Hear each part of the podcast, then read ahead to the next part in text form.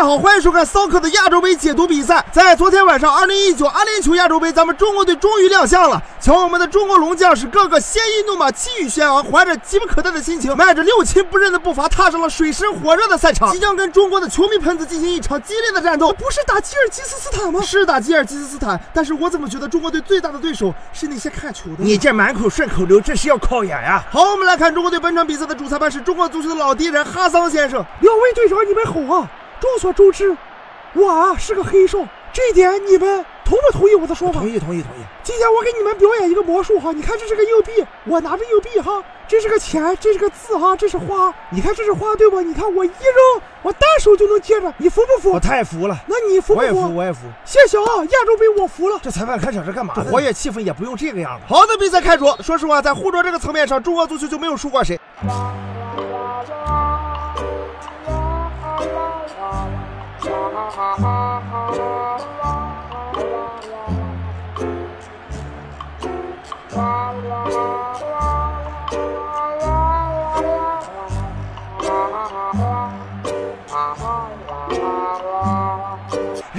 场上桌子正换的时候，中国队这边突然换人了，于大宝替换上场。哎，怎么先把绝招给用了呢？我们不是郑重承诺过绝不首先使用于大宝吗？大宝，你今天的任务就是上场带领国足躺赢。教练，我长得像易建联，并不像维尔马伦，但你像 C 罗啊。我说的是位置。话音未落，国足这边有了一次机会，郜林左路持球，原地摆腿传中后点的于大宝跟进飞身一躺，差了一点点。原来躺身是这个意思啊！结果大宝起身之后给了郜林一个六，吓得郜林假装没看见。意大利老炮里皮的计策岂是那么容易就能参透的？就在球员们还在思考此计的时候，吉尔吉斯斯坦的大力界外球抛出，摩尔扎耶夫头球摆渡，外围的伊斯拉伊洛夫凌空抽射破门，国足又一次落后了。哎，我为什么说了个又？亲友啊，真是没有想到，我们居然领先了！这完全没有按照咱们赛前部署的形式走啊！一比零领先的情况彻底打乱了吉尔吉斯斯坦的赛前部署，所以说领先也不是什么好事啊！尤其是吉尔吉斯斯坦这个门将，他的心态发生了巨大的变化。是啊，尤其我觉得领先之后我就不太会踢了，比如说处理这个角球的时候，我就总想着自己在家玩游戏，然后把球拍在门里。为了消除这个游戏对我的影响，我选择了一个排球单人拦网的方式，将球双手暴扣扣进了门里。中国队一比一扳平了比分。伟大的吉尔吉斯斯坦门将，他继承了卡恩卡西利亚斯卡利乌斯悠久的历史和传统。在这一刻，他是顶级门将，他是中国足球的老朋友，他不是一个人在战斗。伟大的吉尔吉斯斯坦门将马加什为终极友谊和“一带一路”建设做出了巨大的贡献。一个吉尔吉斯斯坦人不远万里来到阿联酋的土地上，帮助中国足球，帮助中国人民，毫不利己、专门利人的精神感动了整个亚洲。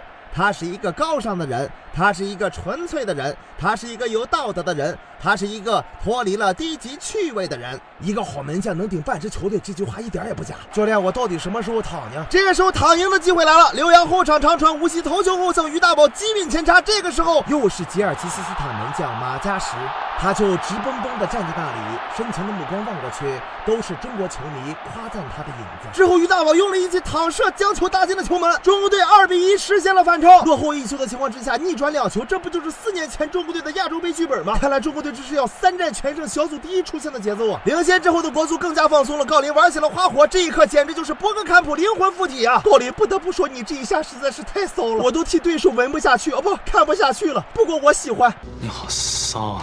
最终全场比赛结束，中国队在亚洲杯的首战当中二比一逆转吉尔吉斯斯坦，取得了开门红，同时也继续保持了对对手的全胜记录。